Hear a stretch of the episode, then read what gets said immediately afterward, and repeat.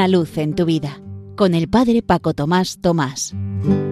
Queridos amigos de Radio María, con el gozo de la ya muy próxima Navidad, os saludo desde la parroquia San José de las Matas, Madrid. Ya arden en todas las coronas de Adviento las cuatro velas, iluminando esperas activas y esperanzas. Queda poco para la Nochebuena y debemos intensificar nuestra preparación interior para recibir a Dios amor que se hace niño en Belén.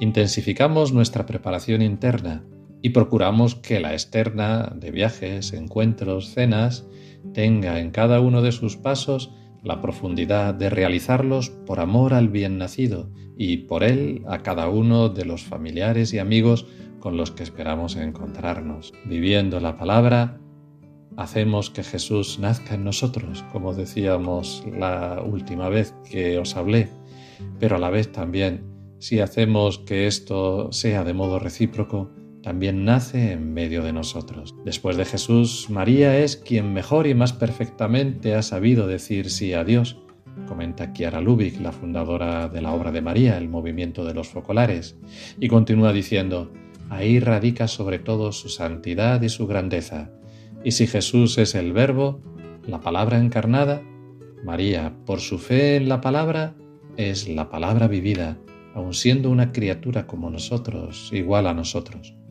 Así pues, creamos con María que se realizarán todas las promesas contenidas en la palabra de Jesús y atrevámonos, como María, en caso necesario, a exponernos al absurdo que a veces conlleva su palabra.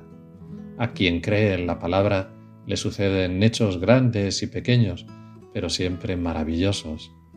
No tardaremos en descubrir que Él mantiene sus promesas. Y lo podemos comprobar, yo lo he experimentado también en días anteriores.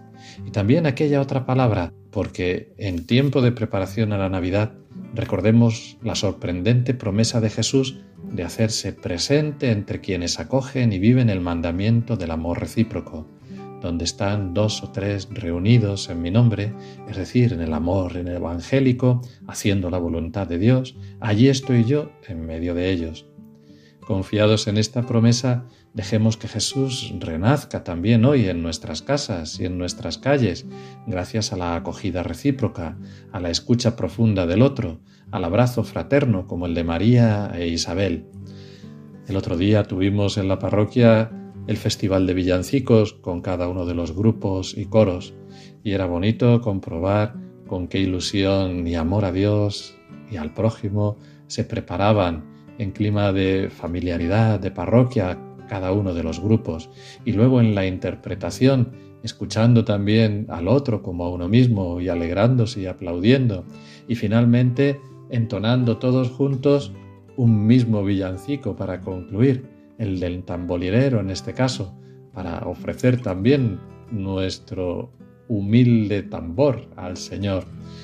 Y se experimentaba al final una alegría grande, signo de esa presencia de Jesús que nacía entre nosotros, como cuando San Francisco le dijo a los hermanos, vamos a hablar de Dios, y llegaron a ver incluso físicamente a Jesús. Que Jesús nazca y renazca esta Navidad y cada día más y mejor en nosotros, viviendo su palabra y en medio de nosotros, viviendo su mandamiento nuevo. Así será de verdad una feliz Navidad, que es la que os deseo desde aquí a cada uno de vosotros y a vuestros seres queridos. Que todo ello y este ratito que hemos pasado juntos sea para lo que tiene que ser cada cosa en esta vida, para gloria y alabanza de Dios. Una luz en tu vida con el Padre Paco Tomás Tomás.